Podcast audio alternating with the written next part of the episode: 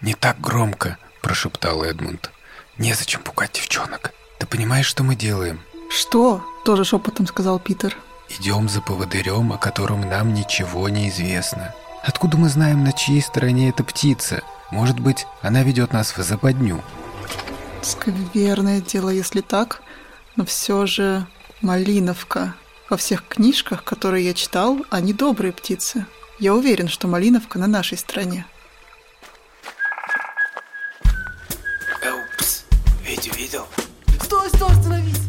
Смотри, вон в том кусте. Нет, чуть-чуть левее.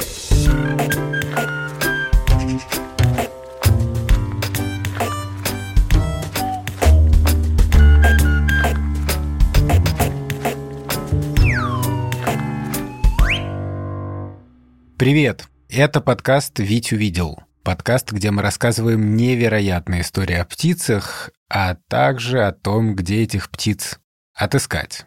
Меня зовут Александр Борзенко, и я бёрдвотчер. Это значит, что я очень люблю птиц, постоянно за ними наблюдаю при любом удобном случае, записываю свои наблюдения и стараюсь помогать орнитологам в разных научных проектах. Меня зовут Ника Самоцкая, я орнитолог. Это такой ученый, который изучает птиц. И кроме того, что я изучаю птиц, я еще обожаю за ними наблюдать и, самое главное, рассказывать о них людям. А меня зовут Сережа Дмитриев, я редактор в «Гусь-гусе». В птицах почти не разбираюсь, но пытаюсь разобраться. Я традиционно хотел извиниться перед всеми, кому пока не ответил, и вообще, что я отвечаю медленно. Мы решили системно решить эту проблему и завели почту. Дело в том, что на почту мне как-то привычнее быстрее отвечать, чем на большое количество сообщений в Телеграме. Я прошу всех писать нам письма. Адрес почты звучит несколько сложно. Ведь увидел собака гусь-гусь.academy, но хорошая новость в том, что можно залезть в описание подкаста, и там будет этот адрес указан. Так что пишите нам, пожалуйста, письма, присылайте ответы на загадки, присылайте свои картинки, свои наблюдения. И, честное слово, письма мы уже ну, пропускать не будем. Это не значит, что мы будем на каждое отвечать там, в течение двух дней, но постараемся к этому стремиться.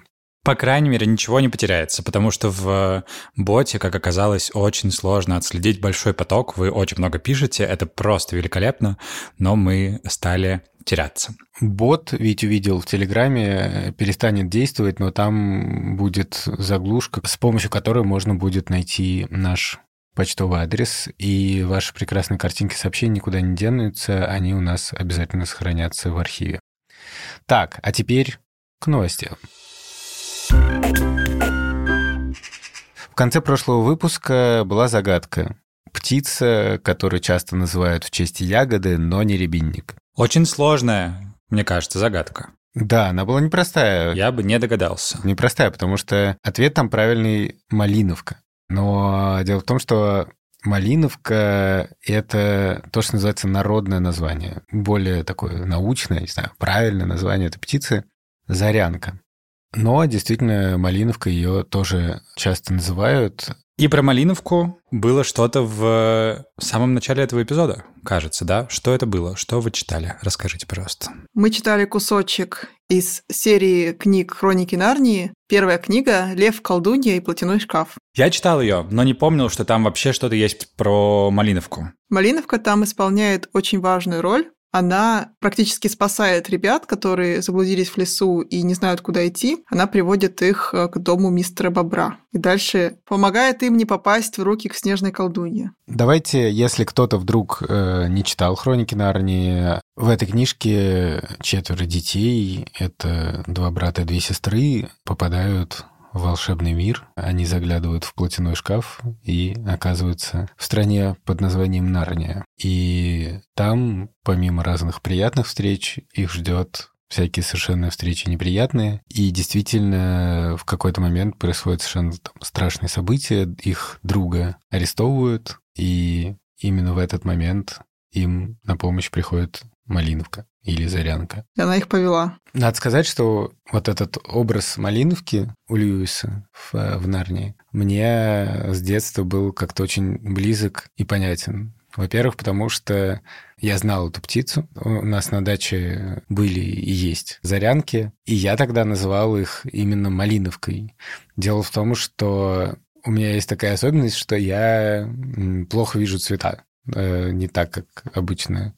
И поэтому я вообще-то всю жизнь был уверен, что э, малиновками они называются, потому что у них малиновая грудка. Но оказалось, что это не совсем так. Оказалось, что грудка у нее не малиновая, и вообще там все не так просто с названием. Об этом, надеюсь, нам потом расскажет Ника. А я еще хочу быстренько вспомнить про то, что я тоже считал, что малиновка, зарянка, птица очень добрая. У нас на даче есть большой дом и есть дом поменьше. И вот за этим домом пространство между стеной и забором, если обойти его, это было такое мое тайное место, куда я ходил, если я обижался или если мне просто было как-то грустно. Как платяной шкаф практически? Ну, немножко, да. Там всегда было прохладно, и я знал, что там живет Малиновка. И я когда приходил, то она часто подлетала очень близко ко мне и начинала как-то смешно чирикать. Я был уверен, что она со мной разговаривает и как-то здоровается, что-то мне рассказывает. И только сейчас я понимаю, что, видимо, у нее просто рядом было гнездо, и она совершенно не рада была моему приходу. И те звуки, которые она задавала, это были вовсе не звуки «Ой, Саша, привет», чего это ты, ты опять грустный. А это были тревожные позывки Она беспокоилась, потому что я подходил слишком близко к гнезду. Да, к бобру она тебя вести не стала. И предсказания разгадывать тебе тоже никто не помог. Да, к сожалению. Тем не менее, малиновку я, наверное, с тех пор как-то особенно люблю, хотя сейчас я уже называю ее исключительно зарянка, и должен честно признаться, это один из моих любимых видов птиц. В общем, как вы уже, наверное, догадались, мы собираемся в этом эпизоде поговорить про зарянку. Зарянка. Причем тут заря? Как она связана с зарей? Она поет на заре, появляется на заре. Почему она так называется? Это вопрос нашего эпизода. Но давайте вначале вообще обсудим, какие у кого воспоминания о зарянках. Потому что я, как ни странно, например, видел зарянок. И фиксировал их множество не так давно, пока был во Франции, в каком-то маленьком серферском поселке. Я взял с собой бинокль. Я каждый день практически выходил на балкон в него смотреть, на улицу в него смотреть. На заре? А, в разное время. Один раз я натурально вышел на заре. И увидел зарянку. Ну, кстати, это правда. Давайте только вначале выясним, заря это во сколько, чтобы я точно ответил на ваш вопрос. У всех по-разному.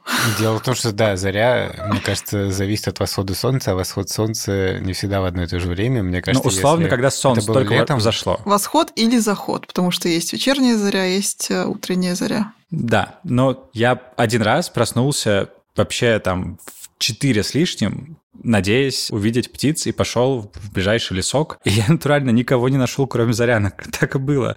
Я слышал потом каких-то животных, зверей, то ли лисы орали, то ли кто-то. И с какого-то момента стало очень много зарянок. И больше я не нашел никого. Удивительная история, конечно. Ну, простите, я вот такой вот бердвотчер. Горе бердвотчер. Не, ну, может быть, там правда никого не было, ну, просто это поразительно. Но то, что ты смог встать в 4 утра и пойти смотреть птиц, это, знаешь, это уже не начинающий бердвотчер, а прям такой продолжающий.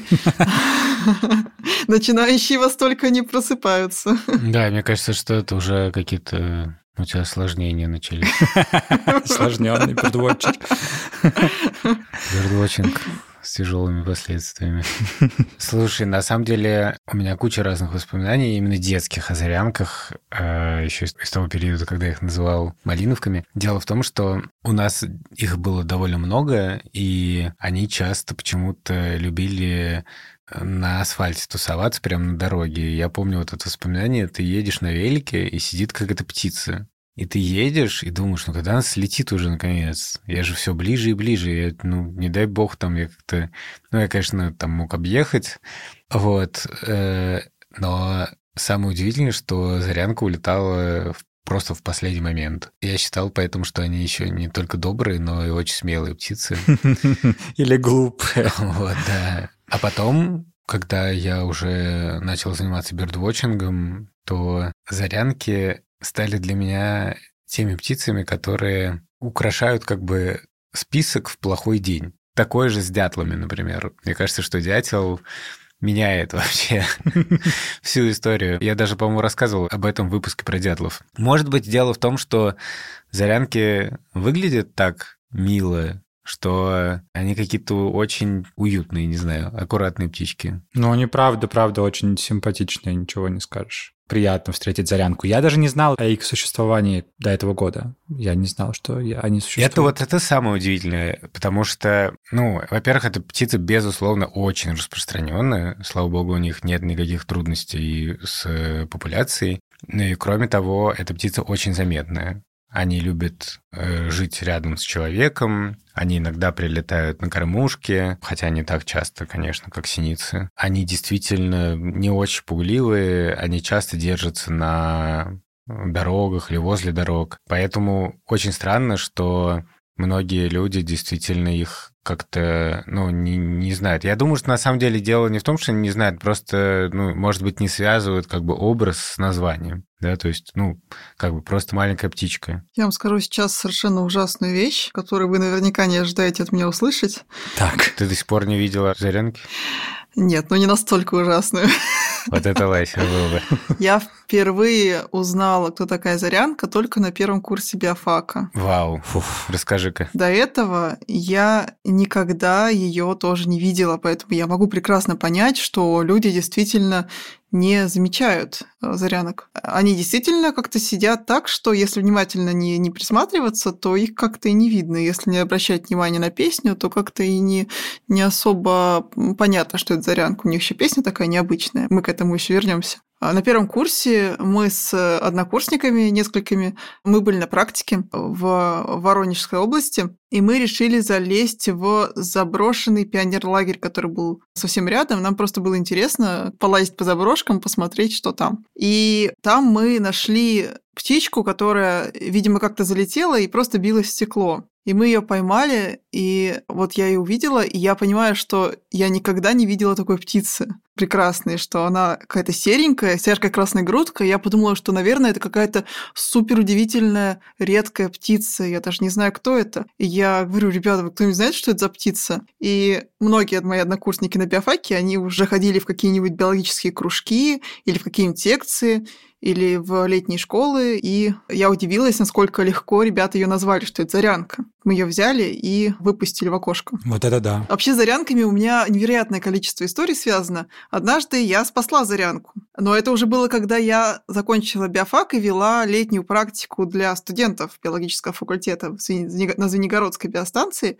Мы шли с ребятами, смотрели на птиц, и тут мы видим, как по асфальту нечто прыгает. И явно проблемы, там как-то крыло волочится, общем, что-то непонятное. Я, значит, подбегаю, накидываю куртку и понимаю, что у меня в руках зарянка, и она в каком-то то ли масле, то ли мазуте, в общем, в каком-то машинном масле у нее перемазаны перья. Стало понятно, что отпускать ее нельзя, я взяла ее с собой и принесла на биостанцию. Там, благо, у нас были орнитологи, которые иногда для экспериментов содержали птиц. Мы с Татьяной Александровной Ильиной это такой очень известный орнитолог. Она много лет работает на Звенигородской биостанции, изучает птиц дуплогнездников, которые гнездятся в домиках специальных. Их вешают ученые, чтобы птицы там гнездились. Она очень много знает как раз о содержании птиц в неволе, когда нужно какое-то время их передержать. Мы с ней, значит, отмыли, что смогли. Те перышки, которые мы не смогли нормально отмыть, мы их аккуратненько вот эти вот кусочки запачканные отрезали, посадили зарянку в садок и стали кормить ее мучным червем, который тоже у биологов был в избытке, потому что постоянно нужно было кормить птиц. И план у нас был перевести ее на мешанку. Это такой специальный э, замешанный корм для диких птиц, но не всегда дикие птицы готовы ее есть. Она не захотела это есть, поэтому мы как смогли откормили ее значит, мучным червем, дождались, пока она будет нормально себя чувствовать, и выпустили ее. и она нормально улетела. После линьки у нее э, перышки все заменятся, и все будет у нее хорошо. Надеюсь, что она прожила долгую счастливую жизнь. Вот это да. Теперь все зарянки, когда видят тебя, помогают тебе в твоих делах, подлетают, говорят спасибо. Слушайте, вот мы на балконе э, здесь в Гамбурге я уже немножко рассказывала в прошлом эпизоде, что мы здесь организовали такую небольшую прикормочную станцию э, с мучными червями, и сюда прилетают как раз зарянки. И, видимо, это одна и та же пара зарянок, потому что они, во-первых, они совершенно не боятся, то есть можно прям вплотную к ним стоять, они едят прямо из рук практически. Они совершенно не реагируют на то, что сначала боялись, когда вот только, только началось все это, сначала боялись, сейчас совершенно никак не реагируют на нас. Очень близко мы их можем рассмотреть. А самое главное, эти зарянки, они гоняют синиц и больших синиц и лазоревок, они просто вырезаются у них со, со всей, как идут на лобовое столкновение, со всей скорости пытаются их прогнать, чтобы, значит, не посягали они на мучных червей, которые зарянкам предназначаются. Так что... То есть зарянка, может, и добрая, да, но за себя тоже может постоять. Зарянки, на самом деле, особенно самцы зарянок, они дико агрессивные, они очень агрессивные. Вплоть до того, что вот ученые подсчитали, что... В год до тысячи нападений на людей зарегистрировано. Практически. До тысячи только летальных случаев. Летальных? Да. Это типа гадание. Летает?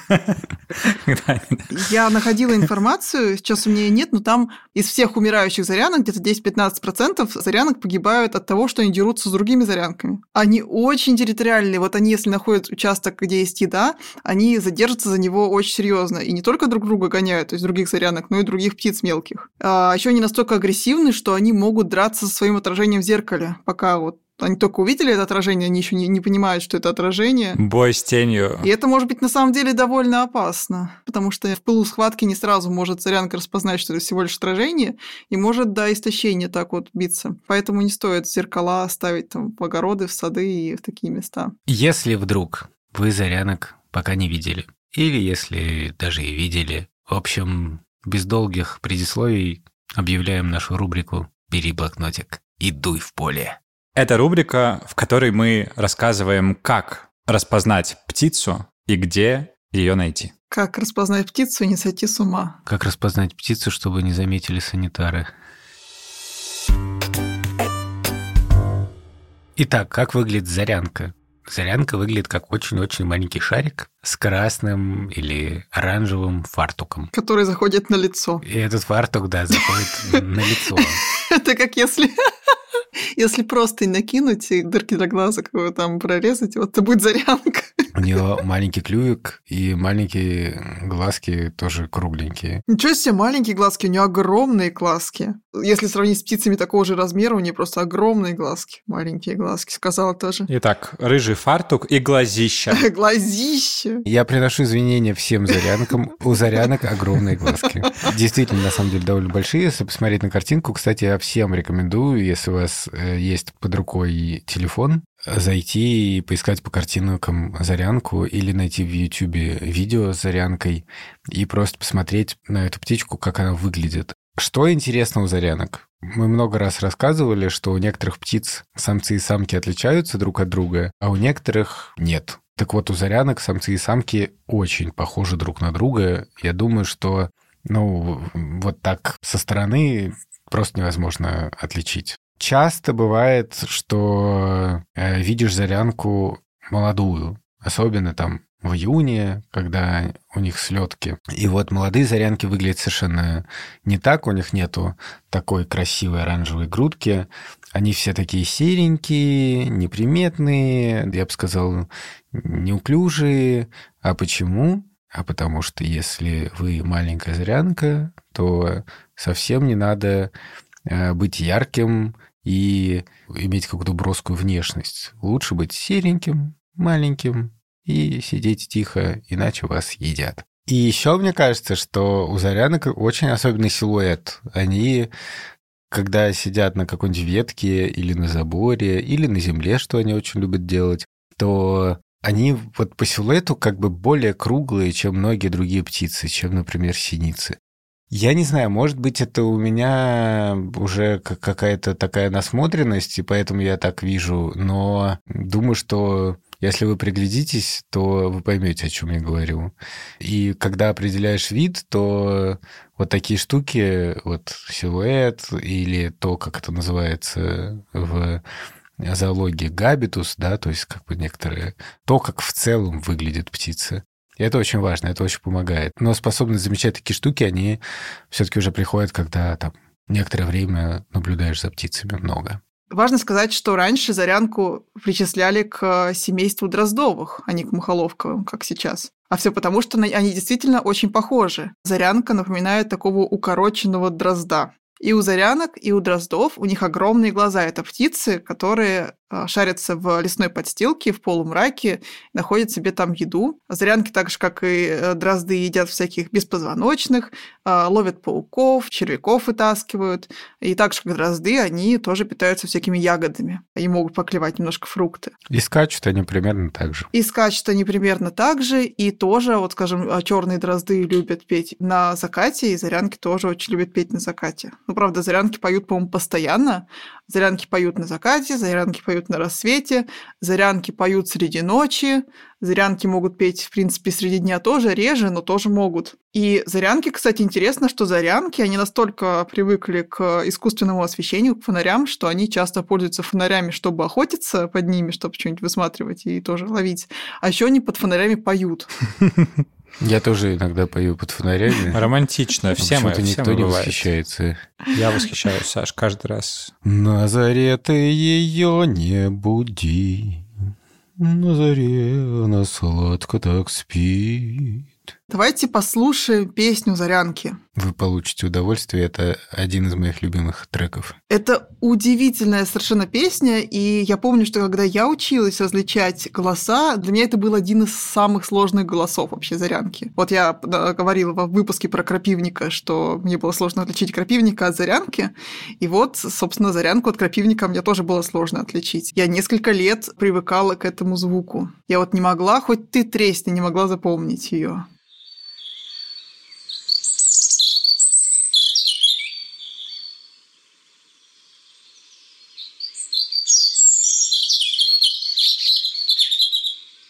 Очень красивая. Мне, мне, когда я слышал ее вживую, казалось все время, что она как-то очень высоко поет, что там такие нотки какие-то, которые прям шелестящие среди этого. Да, да, да. Там есть очень высокие звуки, высокие скрипы.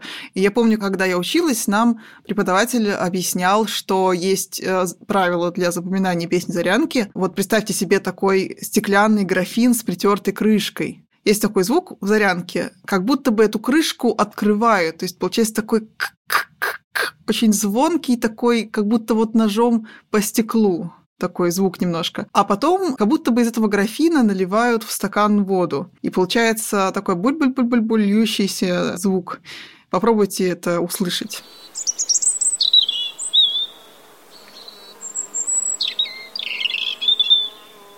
Да, надо сказать, что есть песни, которые относительно легко запомнить. Например, мы уже рассказывали в выпуске про синиц, что у больших синиц песни всегда ритмичные.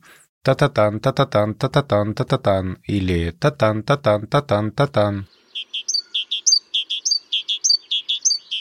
И они как будто симметричные, да, то есть вот там есть какой-то очень четкий рисунок. А у зарянки рисунок гораздо более сложный, и, видимо, поэтому его сложнее запоминать и узнавать. Он еще и довольно разнообразный. Да, и довольно разнообразная у нее песня, но хорошие новости в том, что в песнях птиц часто бывают какие-то узнаваемые моменты, вот какая-то штука, допустим, как мы рассказывали в эпизоде про крапивника, да, у него довольно сложная песня, но у него всегда внутри есть трещотка. И если вы научитесь узнавать именно вот эту трещоточку, давайте напомним, как звучит крапивник, раз зарянку и крапивник иногда путают.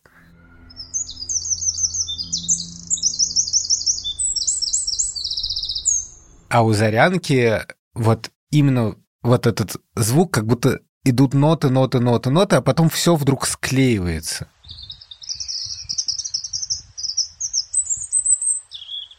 Действительно, вот есть вот это напоминалка, как будто крышку вынимаешь из графина стеклянного. Но у меня была какая-то собственная такая запоминалка, что это как будто пленку заживало.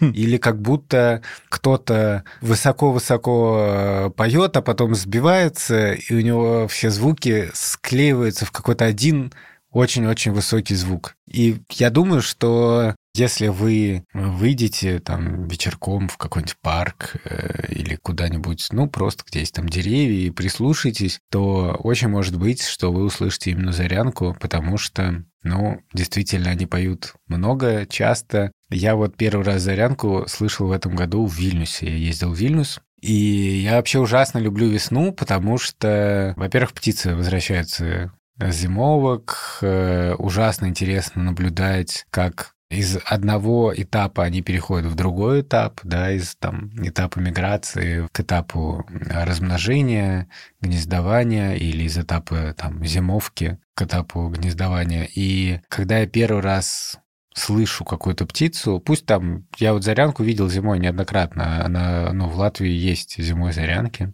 мы еще об этом поговорим, о том, как они мигрируют, но когда я первый раз слышу весеннюю песню, это для меня очень приятно и какой-то такой знак весны.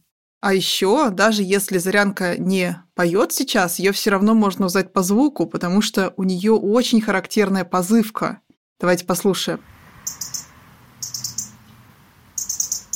Она такая металлическая, такой цик цик цик вот прям ни с чем не спутаешь. Немножко похожа позывка у крапивника чуть-чуть. Вот можно тоже послушать.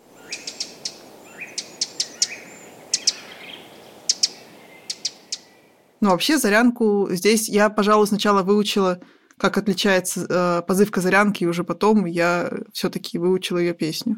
Вот вы можете послушать сейчас этот звук и подумать просто, а что мне это напоминает? Сделать какую-то такую собственную запоминалку. Для зарянки вообще это очень-очень полезно, когда наблюдаешь за птицами, действительно взять самый настоящий блокнотик и записывать какие-то свои впечатления, ассоциации, делать какие-то зарисовки, Пусть даже кажется, что они не прям выходят э, супер красивые, аккуратные реалистичные, это совершенно не важно.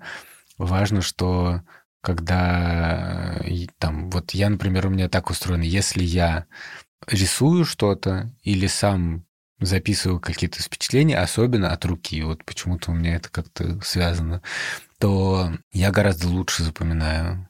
Так что действительно брать блокнотик очень полезно.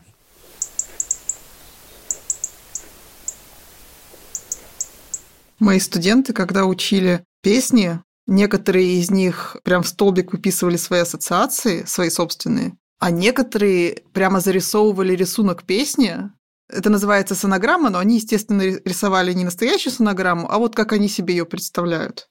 Вообще сонограмма – это такой график зависимости частоты звука от времени, а если более простым языком, то это такая визуализация, картинка звука. Это график, на котором видно, как поет птица, грубо говоря. Да, да. да. И вот э, некоторые студенты, они прямо рисовали себе, как это выглядит. Э, рисовали вот, вот такую песню э, в виде черточек, каких-то палочек, и таким образом запоминали. Кому-то так легче, чем словами. Можно рисовать образы, которые приходят в голову. Например, э, у меня с некоторыми погонышами э, есть... Э, Это такие кулички. Погоныши? Побойся Бога. Да-да-да, не кулички, не кулички, сори. Это не кулички. Это погоныши. Это пастушки такие. Да, это такие пастушки. Я сейчас прямо забыла у которого, но у одного есть как вот хлыстом ударяют погонщик, да? Я прям рисовала себе хлыст тетрадки. А второй у меня была ассоциация, как будто бы он как мячик падает по ступенькам и все быстрее и быстрее. То есть он поет так тык тык тык тык тык тык тык тык тык тык. Я прям рисовала ступеньки и мячик, который долетел. Это малый погоныш. Наверное, да. Я уже, поскольку позади зима, то я немножко уже подзабыла, самой нужно вспоминать. Да, не бойтесь, если вы что-то забываете, это абсолютно нормально. Я многие песни птиц повторяю каждый год заново. Какие-то, конечно, помню, какие-то нет, но очень многие я просто еще раз повторяю, потому что, конечно, когда это каждый день не слышишь, оно замещается другой информацией и потихоньку выходит из головы. Зарянками, кстати, классно то, что зарянки вообще поют круглый год. Зарянки живут в Европе, в европейской России, а, в Средней Азии и даже в Северной Африке. Так вот, мигрируют зарянки, то есть улетают с мест гнездования только из а, России и Скандинавии, скандинавских стран. В остальных местах зарянки более-менее оседлые, и они там поют круглый год. Но даже и вот, например, в Москве иногда зарянки, бывают, остаются на зиму и даже поют. Я однажды слышала зарянку где-то в 2 часа ночи в середине декабря в Москве в своем дворе. Я возвращалась э, с чего-то дня рождения и э, поздно ночью, и вот проходила мимо детской площадки, и там слышала, как поет Зарянка, что меня совершенно поразило, я до сих пор об этом помню. А еще заорянки интересны тем, что это птицы победившего равноправия. У них самки и самцы выглядят одинаково, но самки еще и поют не хуже самцов. Поэтому, когда вы видите поющую зарянку, это вполне себе может быть самка поющая. И самец, и самка. Да, дело в том, что чаще всего главные певцы — это самцы, потому что самцы таким образом заявляют о своей территории и привлекают самок. Бывает, что у самок есть какие-то свои позывки, звуки и так далее. Но так, чтобы была полноценная песня, такое бывает у некоторых видов, но не очень часто. Такое бывает у многих тропических видов, у наших меньше. Да, да, да, кстати. Угу. Да, а вот у зарянки такое бывает вполне ого-го. Но это вообще классно. И вообще раньше считалось, что поют среди европейских видов только самцы, а самки вообще не поют. И вот за последние буквально там лет 10 орнитологи вдруг осознали, что и, и самки у некоторых видов поют, и впервые стали регистрировать там, у луговых коньков, например, самки, как оказалось, поют, когда подлетают к гнезду. Там, у других видов лазоревки самка может петь. Вот, а у зарянки прям поет э, прям наравне с самцом, то есть абсолютно так же громко, так же разнообразно, так же активно. И для наших птиц это правда поразительно. Хорошо, мне кажется, что я знаю достаточно, чтобы уверенно отличить зарянку в следующий раз, даже если бы я ее до этого не видел. Предлагаю завершить на этом нашу рубрику и двинуться дальше. Теперь я понимаю, как отличить зарянку, но где мне ее найти? То есть я сталкивался с ними, как я уже рассказал, случайно, но я не очень понимаю, каков принцип. Не могу же я каждый раз ездить во Францию, чтобы увидеть зарядок. Кажется, должен быть более простой способ. В принципе, их можно встретить много где. Они обожают сады, которые люди делают. Они обожают на фермах гнездиться и петь. Они вообще лесные птицы, то есть их можно увидеть в смешанном лесу, в лиственном лесу, иногда в хвойном лесу тоже. Э, но они, да, они любят приходить к человеку. Э, в Великобритании зарянки, они очень ручные практически. Их там нельзя стрелять. В, остальной Европе в некоторых местах их до сих пор, к сожалению, стреляют и могут есть. А в Великобритании это прям табу, нельзя-нельзя. И они там настолько ручные, что э, британцы говорят, что если вы хотите увидеть зарянку, то просто начните копать. Потому что зарянки прекрасно знают, что происходит, когда человек копает. Это значит, что он обнажает почву, а в этой обнаженной почве могут проклюнуться всякие черви, а всякие жучки, паучки. Вот это да, и они прилетают? Они прилетают, иногда они прям сидят и ждут на веточке, а иногда можно прям вот, скажем, ты копнул землю и на лопате поднести к зарянке, она у тебя спустится на лопату и заберет туда червя. Такое, кстати, происходит и у нас на Звенигородской биостанции, особенно с молодыми зарянками, которые еще пока не боятся людей, и они прям приходят и едят у тебя тебя с лопаты. Как на масленицу. Бывало, Саш, такое? Кормил лопатами зарянок? Нет, я не кормил лопатами зарянок, но, признаться, мне теперь захотелось. Я видел много фотографий, тоже как раз зарянки, которые при, прилетают на руку за кормом они действительно бывают довольно наивные, доверчивые. Да, зарянка это та птица, с которой можно подружиться. Это очень здорово. Особенно вот, как я сказала уже, в Британии они очень ручные, и э, есть аккаунт потрясающий э, человека, называется Бу... Бутман и Робин. Вот как Бэтмен и Робин, только Бутман и Робин. Да, Робин по-английски это зарянка, поэтому Бэтмен и Робин это летучая мышь и зарянка. Живите теперь с этим знанием. Человек подружился с Зарянкой. У, у него там есть свой садик, и он э, возделывает там грядки, и к нему прилетает эта Зарянка, прям садится рядом. Он, значит, садится с ней тоже рядом, они сидят такие вдвоем, он ее постоянно снимает, а эта Зарянка, значит, ему постоянно поет, э, берет у него червячков с руки, это ужасно мило. И, значит, Зарянку зовут Боб. И я слежу за этим аккаунтом, мне очень нравится. Значит, эта Зарянка прилетает к нему в машину, забирается, когда дождь, сидит прям на педалях, с фотографией этой мокрой зарянки, которая сидит на педалях и смотрит на тебя, так типа уходи. А если она сядет на педаль газа? Ничего не будет, она недостаточно тяжелая. Давай теперь поговорим о том вообще, как живут зарянки, в чем заключается их заряночная жизнь непростая. Давайте. Значит, зарянки, как я уже сказала, они живут круглый год в Европе, поют круглый год в Европе, а в России и Скандинавии в основном они прилетают весной, поют летом и улетают осенью в Южную Европу, чтобы там переждать холодную зиму. Мгм. Зима для зарянки холодная прям зима – это суровое испытание, потому что они зимой могут есть только ягоды каких-то зимующих насекомых, а этого бывает недостаточно, поэтому в сильные морозы зарянки, к сожалению, не успевают нормально прокормиться и могут погибнуть. Поэтому это те птицы, для которых подкормка может существенно помочь. Да, и надо сказать, что у них не очень привычная подкормка, и если вы положите в кормушку обычные семечки, конечно, не жареные, не соленые, ни в коем случае такие нельзя класть, то зарянка вряд ли соблазнится. Лучше класть зарянки каких-нибудь червячков, их можно любить их можно любить. Можно любить. Их, безусловно, можно любить. Их можно купить в любом магазине для домашних животных. Но на самом деле зарянки едят не только червячков на кормушках. А про червячков важно сказать, что это там, допустим, мучной червь, да, который не настоящий червь, а гусеница мучного жука, а, мучного хруща. А вообще зарянки, в принципе, могут клевать и сало, которое вы вешаете для синицы дятлов, которое тоже не соленое, понятно, не жареное, ничего, просто сырое сало. Все птички, включая снегирей, как вы помните, снегири бывают, обгладывают трупы животных. Так вот, зарянки Просто gentle reminder. Если вы все еще можете уснуть, Да, если по счастливой случайности вы забыли, что в целом любая самая милая птичка на самом деле каннибал, как бы еврот, то если, если вы весь год вытесняли это свое сознание, Зарянки. Поют самцы и самки, понятно. Самец э, занимает территорию, самка приходит, выбирает, как это часто бывает, какой самец больше нравится. Самец за ней всячески ухаживает, и самец даже дарит самке подарки, он хватает каких-нибудь червей и дает ей. А самка в этот момент, она принимает такую позу, как будто она маленький слеток, она пригибается, начинает крылышками так немножко подрагивать.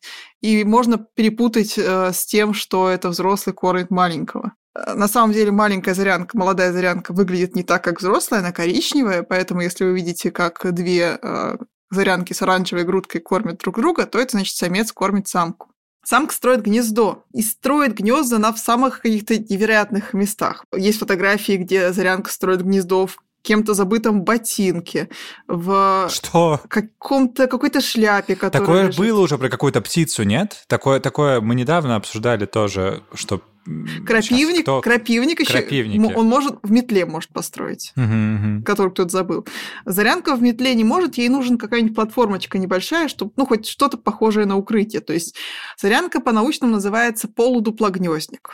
То есть она не гнездится прямо вот в закрытых дуплах, ей очень, видимо, у нее клаустрофобия, я не знаю, она не любит, когда э, дуплянка полностью закрыта. Поэтому, если вы хотите, чтобы вашу дуплянку прилетела, загнездилась зарянка, то либо дуплянка должна быть э, не с таким круглым литком, а с полностью там открытой одной стенкой. Половина стенки одной есть, нижняя, да, а все, все, остальное нормальные стенки, а одна такая половиночка. Мгм. Либо, как это на биостанции у нас на Звенигородской, там, если какая-нибудь дуплянка треснула, там раскололась пополам, то это хорошее место для зарянки. Вот ей нужно сидеть, и чтобы все видно вокруг было. Интересно. Это как я и палатки. Я тоже не могу в палатке находиться, потому что я ничего не вижу, мне нужно смотреть вокруг.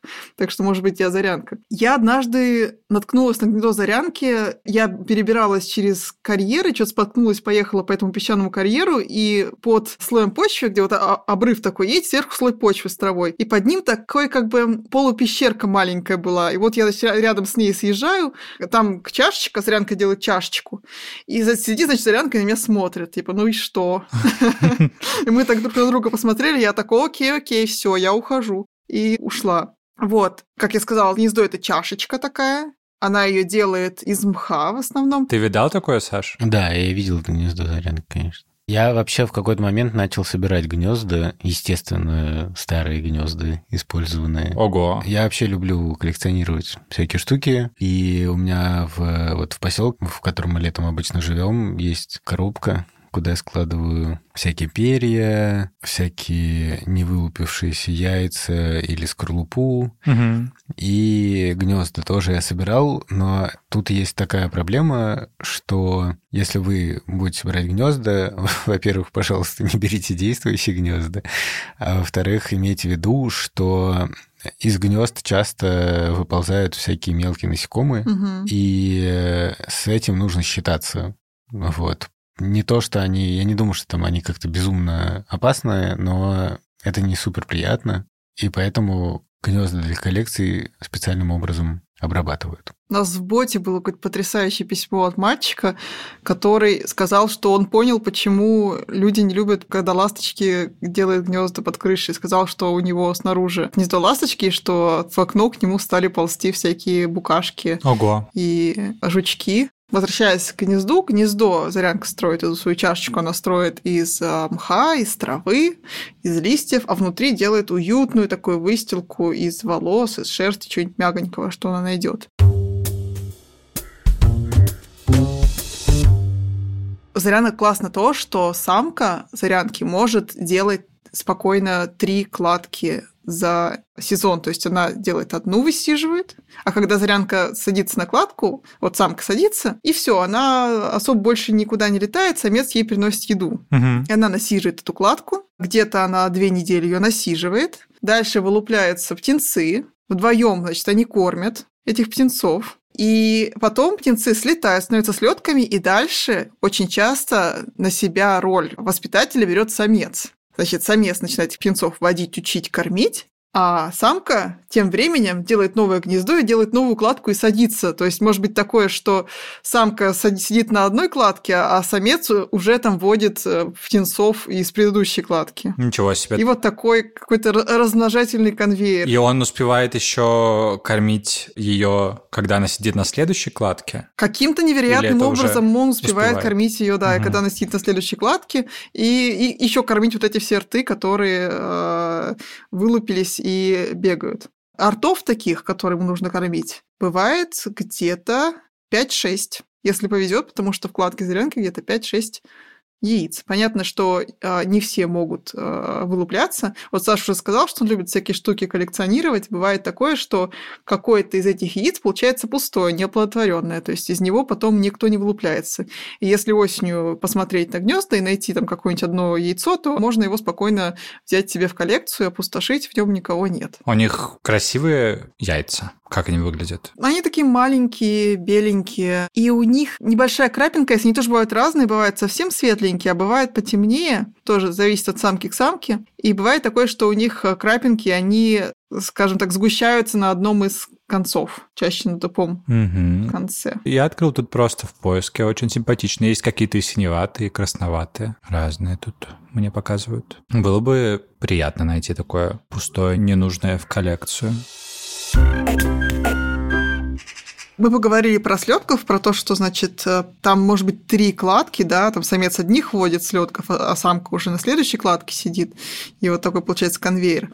А сколько же они живут? Большинство зарянок, где-то три четверти зарянок погибает еще в первый год. То есть молодежи высокая детская смертность. Да, к сожалению, это общее такое правило для очень многих птиц, особенно воробьиных птиц. И, конечно, это звучит ужасно, грустно и так далее, но с другой стороны, а что с другой? А что тут радостного? Мне интересно, вот что, я- что я собирался сказать после. Ничего тут радостного нет. А почему так происходит? Почему птицы умирают в первый год? Потому что, когда ты маленькая птичка, у тебя довольно много рисков. А Риски начинаются еще до рождения. Совершенно не факт, что ты вылупишься. К сожалению, из э, кладки Бывает так, что, там, не знаю, есть 6 яиц, да, и вылупляется, например, только 5. Потому что есть птицы, которые, например, воруют яйца. Мгм. А, там вороны, вот, чайки. А, да, не только птицы, кстати. Конечно, куницы, белки мгм. тоже с удовольствием любят есть яйца. Это просто их хлебом не корми, дай съесть яйцо. Кроме того, потому что, ну, может просто не хватить тепла материнского в буквальном смысле. А, Яйцо может не вылупиться там из-за плохой погоды, грубо говоря. И... Но, но это не входит в эти три четверти. Это называется успех гнездования. Это отношение вылетевших птенцов к количеству яиц, да. Ну, это я в целом Мгм. говорю, что много рисков. Вот, когда птенец вылупляется, во-первых, никуда не пропадает риск, что съест хищник. Во-вторых, э, могут быть, ну, просто разные, самые разные происшествия. Гнездо может упасть при каких-то обстоятельствах. Конечно, птицы стараются делать гнезда так, чтобы этого не происходило, но бывает, там, не знаю, сильный ветер, дерево может упасть э, и так далее. Потом очень такой рискованный период, это когда птица слетает с гнезда, она еще не взрослая, не полностью оперившаяся, она еще не может полноценно летать, но уже находится не в гнезде. В этот момент она тоже, конечно, всегда под прицелом хищников. И, например, в этот момент кошки очень опасны. И поэтому все орнитологи и бердвотчеры так не любят, когда люди выпускают своих домашних кошек гулять на волю, Никогда так не делайте. Потому что даже и дикие беспризорные кошки убивают большое количество птиц, и если к этому добавить еще и домашних, то это вообще туши свет. Кроме того, есть риски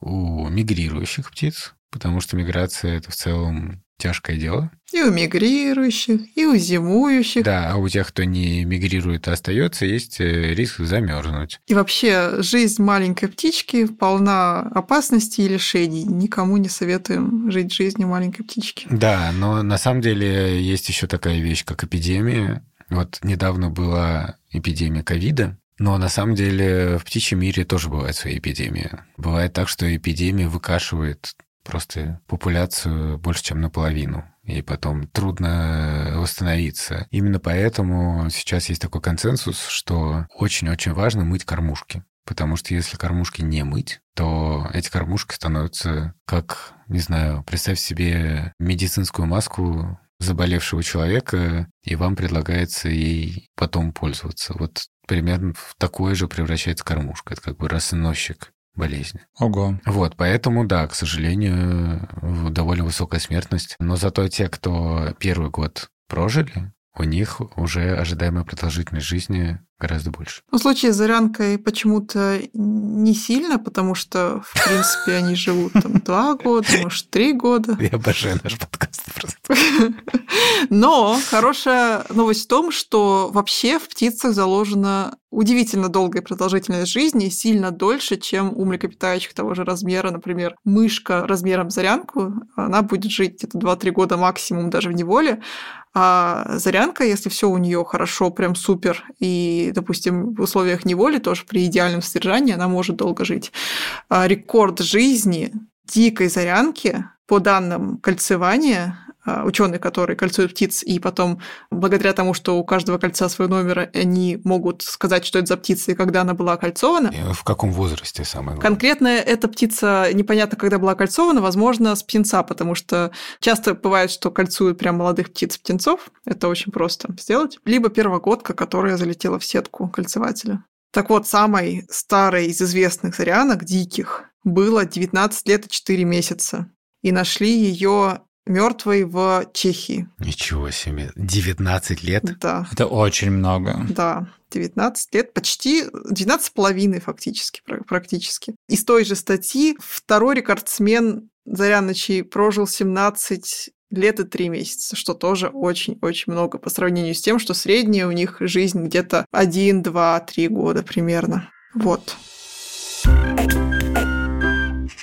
Кстати, еще интересная история. Мы рассказывали, что зарянки иногда, несмотря на то, что они в Скандинавии и России мигрирующий вид, иногда они остаются на зиму. И мне прислали статью такую интересную в журнале, который называется «Русский орнитологический журнал». Написана она болгарским орнитологом, И звучит так. Зарянка поселилась в торговом центре ГУМ в центре Москвы. Здесь история про то, что Зарянку нашли в ГУМе осенью, и вроде как она там несколько дней жила. Он описывает, что Зарянка выглядела нормально, что она не проявляла признаков беспокойства, и кажется, что она была на своем месте и нормально себя вела. Мне очень понравился вывод этой статьи.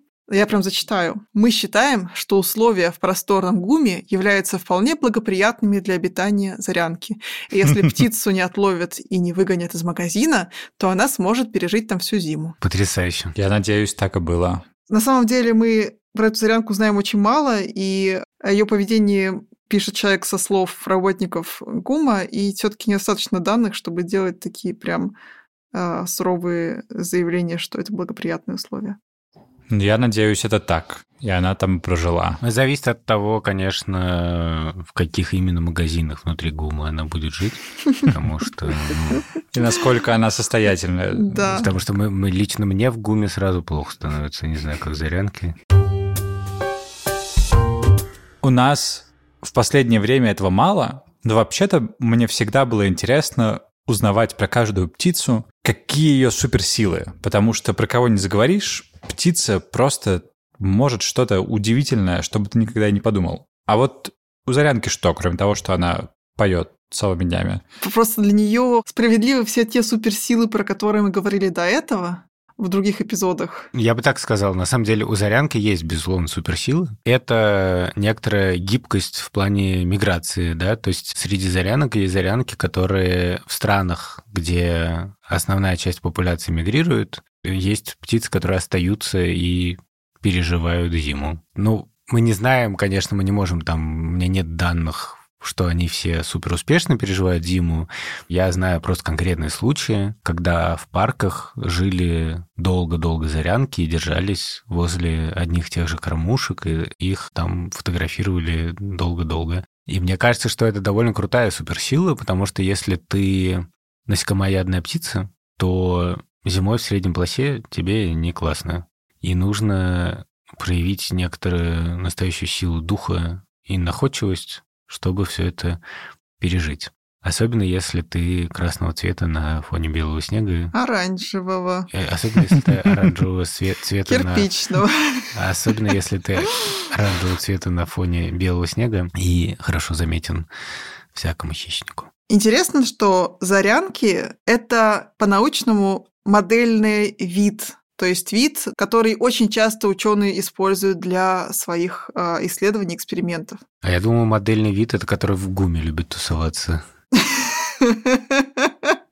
Ну, тут видишь, видимо, и такой, и такой. На зарядках много чего исследуют. И одно из самых потрясающих исследований, которое было сделано на зарянке впервые, это то, что птицы могут видеть и ориентироваться по магнитному полю Земли. То есть у них есть магнитный компас, который они используют для перемещения, для миграции. Что такое магнитное поле Земли? Представьте себе Землю как магнит. И из северного полюса, получается, магнитные линии, они идут, идут, огибают земной шар и входят в южный полюс. Это магнитное поле Земли, мы с вами его не видим, не замечаем, а птицы давно уже замечали, что они каким-то образом что-то такое видят, но вот конкретно на зарянках немецкие ученые показали, что они действительно видят. Что они делали? Они сажали зарянок в специальные круглые клетки, а клетки эти помещали в установку, которая позволяла менять направление магнитного поля. Так. То есть менять, скажем так, направление на полюса.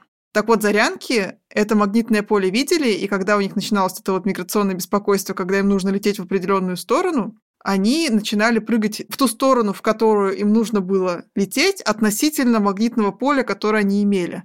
То есть было обычное магнитное поле, зарянка летела в определенную сторону относительно него. Потом поле поменяли, например, направили куда-то в другую сторону, и зарянка угу. корректировала свое направление относительно уже нового магнитного поля. Да, понятно. То есть у них еще и какое-то сверхзрение получается. Потом у очень многих видов э, такое было показано, что птицы действительно видят магнитное поле и по нему ориентируются. Пока еще точно непонятно, каким образом они это делают, но предполагают, что это действительно связано каким-то образом со зрением, потому что в этом, судя по всему, участвует тройничный нерв, который в том числе идет э, в надклюве и к зрению тоже, глазам. А ой, а вы знаете, что Я совсем забыл, что вообще-то я как-то кольцевал зарянку. О, Дело в том, что в одном из моих мессенджеров э, даже у меня на аватарке такая картинка, на которой мой сын Тиша стоит около сетки для отлова птиц и смотрит на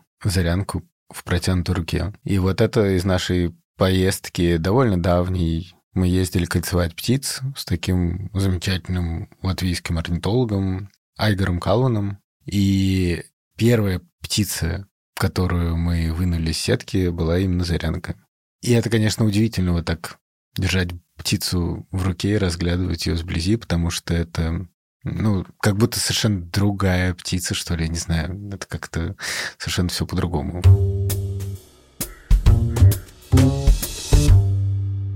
Надо сказать, что зарянка — это одна из тех птиц, которые можно встретить зимой.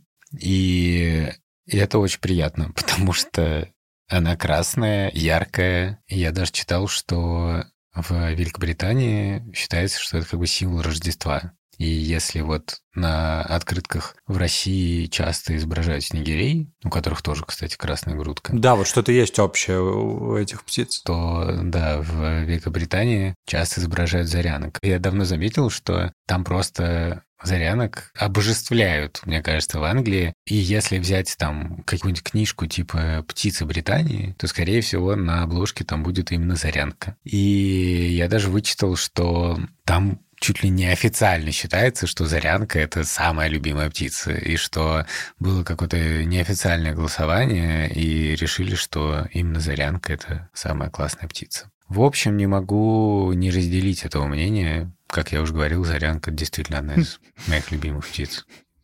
Да, я читала, что викторианскую эпоху это действительно был символ Рождества, и что почтальоны, которые разносили открытки, они носили красные какие-то передники, и их называли робинами, как зарянку. Мы в предыдущих выпусках, например, в выпуске про воробьев, говорили, что некоторые виды британцы пытались поселить вместе с собой в э, Северной Америке. Когда они переезжали, им Мгм. хотелось с собой Мгм. взять тех птиц и тех вообще животных, которые, к которым они были привычны, и, так скажем, поддерживать там домашнюю атмосферу уютную. Мгм. И зарянка же это очень культовая птица в Великобритании. Возникает вопрос, а почему же ее там нет? В Америке. Да, неужели они ее с собой не взяли? И почему? Конечно, они ее с собой взяли. В XIX веке британцы попытались привезти с собой зарянку вместе с другими видами и ее там интродуцировать, чтобы она там жила и радовала своим видом и своей песней людей. Но чего-то не получилось, как-то не пошло. То есть они выпустить выпустили, но зарянки там не прижились, и их там нету. Но поскольку без зарянок совсем сложно, то нашли первую упавшуюся птичку, у которой красная грудка. Это оказался огромный странствующий дрозд. Не красная, а оранжевая. Ну, конкретно у того дрозда, по-моему, она красная все таки Вот, шумного дрозда. Представьте себе черного дрозда, только коричневого и с такой красной грудкой. По-русски называется странствующий дрозд, а по-английски называется American Robin. Как мы помним, по-английски зарянка Робин, Потому что его назвали в честь зарянки. да, Мгм. а это American Робин, который к Робину не имеет, как к зарянке не имеет никакого отношения, а скорее близок к нашим дроздам, к певчему, к черному, вот, вот к этим всем ребятам. Это один и тот же род. Есть комиксы и фильмы про Бэтмена и Робина. Так вот, Бэтмен и Робин, с одной стороны, можно сказать, что это на самом деле летучая мышь и зарянка, и живите теперь с этим. Но если быть точным, то Бэтмен и Робин — это летучая мышь и странствующий дрозд. Потому что американский комикс. Понятно. Да-да-да, вот так вот интересно. Раз мы заговорили о названиях, давайте обсудим русские названия Зарянка и Малиновка. Во-первых, почему же она Малиновка, если грудка у нее оранжевая? Мгм. Я не понимаю, я возмущен. Я вижу тут какой-то обман. Верните мне мои деньги. Да, я абсолютно полностью поддерживаю Сережу, потому что я, как э, человек с э, нарушением цветоощущения, всегда считал, что она малиновка, потому что у нее малиновая грудка. Мгм. Оказывается, нет. Ника, поясни за На Малиновку. самом деле в XIX веке малиновкой называлась любая птичка, которая поет откуда-то из кустов. То есть это абсолютно не обязательно зарядка. Удобно. Я представляю себе, как чек-листы у людей в 19 веке выглядели. А, это какая-то малиновка, да, там малиновки, слышу. Часто называли малиновкой камышовок, славок, то есть все, что откуда-то из кустов поет, ну, там из кустов малины, допустим, и не видно, и непонятно, кто это. Вот какая-то малиновка. Типа как маленькая серенькая птичка. Малиновка, угу. малиновка, малиновка. Журавль, Малиновка. Жесть, интересно, как они лайферы вообще отмечали. Я беру на заметку, у меня до, до сих пор так чек-листы устроены. Да. Что-то поет в кустах. Пусть будет Малиновка. Зарянку Малиновкой часто называют, но это не совсем верно, потому что Малиновкой называли не только Зарянок, скажем так. А Зарянкой, кроме Зарянок, никого больше не называли. Хорошо. А еще мне нравится, что в 19 веке, кроме Зарянка через А, была еще Зорянка через О. Красиво. И еще была Зорька. Ну, это корова, Зорька. Корова Зорька, да. Вот так же и Зорька была птица. А еще ее называли Альшанкой, видимо, потому что она в Альшаннике водилась. Бальхе. Что ж, это многое объясняет. Тогда последнее, что мне еще непонятно, и это как раз вопрос нашего эпизода. А заря-то тут при чем? Она же поет, вы говорите, все время. На заре, не на заре, целый день. Почему же тогда она зарянка? Слушай, ну, скажем так, да, она действительно поет все время, но я не знаю точно, я не читал ничего про это, но я тебе могу просто сказать такой полевой опыт, что ночью, если ты выходишь там летом в 3-4 утра в лес, то с очень значительной вероятностью ты услышишь именно зарянку. Вот, то есть она действительно любит зарю, причем не только утреннюю зарю, но и вечернюю зарю. Угу. И я думаю, что это связано с этим. Есть вообще такое понятие, вот сейчас скоро совсем май, и вот рассветный хор птиц, да, когда вот пик пения такого, когда на заре кучу-кучу-кучу разных птиц поет. Ну вот, и для того, чтобы эти птицы друг другу не мешали, они поют по некоторому графику. Угу. Как оркестр. Да, как оркестр. И я думаю, что может быть у Зарянки какое-то такое заметное место в этом оркестре, да, что именно она получила такое название. Вообще название птицы такая интересная вещь. Не всегда понятно, почему ту или иную птицу назвали именно так. Я помню, что мы как-то с Никой ездили в Виноградовскую пойму. Такое очень-очень хорошее место под Москвой. Мы там нашли дикое количество птиц. И я помню, что мы там видели крачку, которая называется белокрылая крачка. Так вот, самый простой способ отличить белокрылую крачку — это запомнить, что у нее черная на крыльях. Есть и черная крачка, которая на самом деле белокрылая, да. Да, есть, да, есть черная крачка, которая белая. Ну, короче, все сложно. А дело в том, что просто называли их по э, тому, как они сидят. Когда они сидят, действительно белокрылая крачка с белыми крыльями, а черная крачка с черными крыльями. Но чаще ты видишь этих крачек, когда они не сидят, а носятся дико над тобой. Mm. И тогда это все меняется, становится наоборот. Это красиво. Вот в латыш латышском зарянка называется удобно. Саркан риклеты. Это, ну, можно сказать, красногрудка. Mm.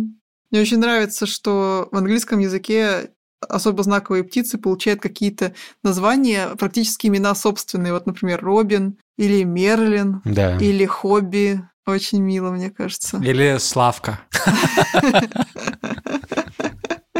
А глухарей иногда называют петьками самцов. Кого петьками? Ну, петух, типа. А-а-а. Ну, в общем, будем считать, мы разобрались с вопросом, почему зарянка называется зарянкой. Да, вопрос получается не такой однозначный, но некоторое представление я получил. Спасибо. На заре она действительно поет и на вечерней, и на утренней. Следующая загадка звучит так. Это хищная птица, но назвали ее из-за того, что она все время ноет. Эх, тяжело. Это требует от меня прям копания, копания. Мало я про них знаю. Так тебе зато слетятся зарянки. Украл мою шутку! Они уже тут, они вот здесь вот. Не примерно каждые там несколько минут прилетают. Что ж, очень интересная загадка. К сожалению, я уже знаю ответ, а то я бы с удовольствием ее поотгадывал. Но раз так, то я с удовольствием расскажу о том, кто с нами работал. Но вначале давайте попрощаемся. Меня зовут Сережа Дмитриев. Я Ника Самоцкая. А я Александр Борзенко. И вместе с нами над этим великолепным эпизодом работали Расшифровщик Кирилл Гликман. звукорежиссер Юрий Шустицкий, Фактчекер Михаил Трунин. композитор Кира Вайнштейн Иллюстраторка Вера Хохлова. и дизайнер Маша Касаткина. Еще важно сказать, что редактировал этот эпизод, как ни странно, не я, а другой редактор, Лиза Марантиди. Мы записываем этот подкаст для приложения «Гусь-гусь». Вначале он появляется там, а уже спустя три недели тут, где вы его и слушаете. Будем благодарны, если вы расскажете о нас друзьям, подругам, всем-всем-всем, кого знаете. И поставите нам какую-нибудь хорошую оценку. Везде, где можно ставить оценки. Пока.